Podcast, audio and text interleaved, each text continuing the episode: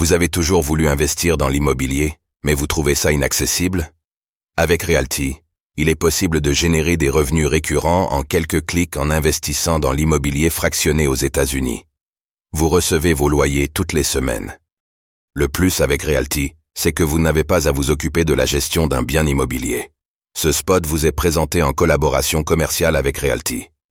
Bitcoin, BTC, à 39 500 dollars, ETH, à 2300 dollars. Le début de semaine compliqué des crypto-monnaies. Le cours du Bitcoin, BTC, a continué de chuter en ce début de semaine, passant ce matin sous le seuil psychologique des 40 000 dollars. Comment l'expliquer et la situation va-t-elle être durable? On fait le point.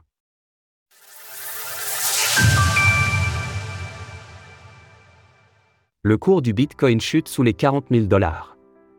C'était le seuil psychologique à tenir, et il n'a pas résisté, le Bitcoin vient de perdre les 40 000 dollars. Depuis l'approbation des ETF Bitcoin, la correction a été particulièrement nette. Du 11 janvier à ce jour, la crypto-monnaie a perdu 19% de sa valeur. Du côté de l'Ether, ETH, la situation est similaire. La crypto-monnaie d'Ethereum perd près de 9% sur la semaine et semble partie pour repasser sous les 2300 dollars.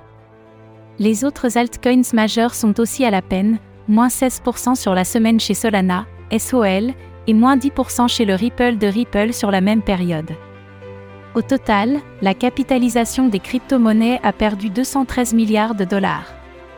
Une chute du Bitcoin vers les 36 700 dollars? La chute généralisée est due à l'approbation des ETF Bitcoin, qui a mis fin à une période d'anticipation et d'attente. Le marché ralentit donc sur les traces de Bitcoin, mais jusqu'où?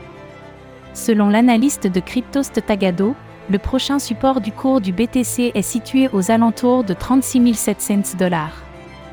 Une probable cassure baissière est à venir. Il y aura de fortes probabilités pour qu'une chute plus profonde ait lieu, avec un retour du Bitcoin autour des 36 700 dollars. C'est en partie dû aux ventes massives sur l'ETF de Grayscale, celles-ci sont pour la moitié attribuables à FTX. Il faut aussi rappeler que le GBTC de Grayscale existe depuis longtemps et qu'il rassemblait 28 milliards de dollars, les ventes récentes sont donc des prises de profit de la part d'investisseurs préexistants. L'espoir du retour d'une tendance bullish. Cette période de refroidissement après l'enthousiasme marqué des dernières semaines était donc attendue par certains. Pour Sylvia Jablonski, la PDG de Défiance ETF qui a été interrogée hier par CNBC, il faut s'attendre à une reprise de la trajectoire haussière. Les mouvements de Bitcoin aujourd'hui sont entièrement attendus. Cela ressemble à un retracement de type Sell the News, avant que la crypto-monnaie ne recapture sa trajectoire haussière. Il faut aussi rappeler qu'au-delà de Grayscale, les ETF Bitcoin rencontrent le succès. On décomptait ce week-end 4 milliards de dollars de BTC accumulés depuis le début du mois. Nous sommes donc encore dans une période de transition. Source TradingView, CNBC. Retrouvez toutes les actualités crypto sur le site cryptost.fr.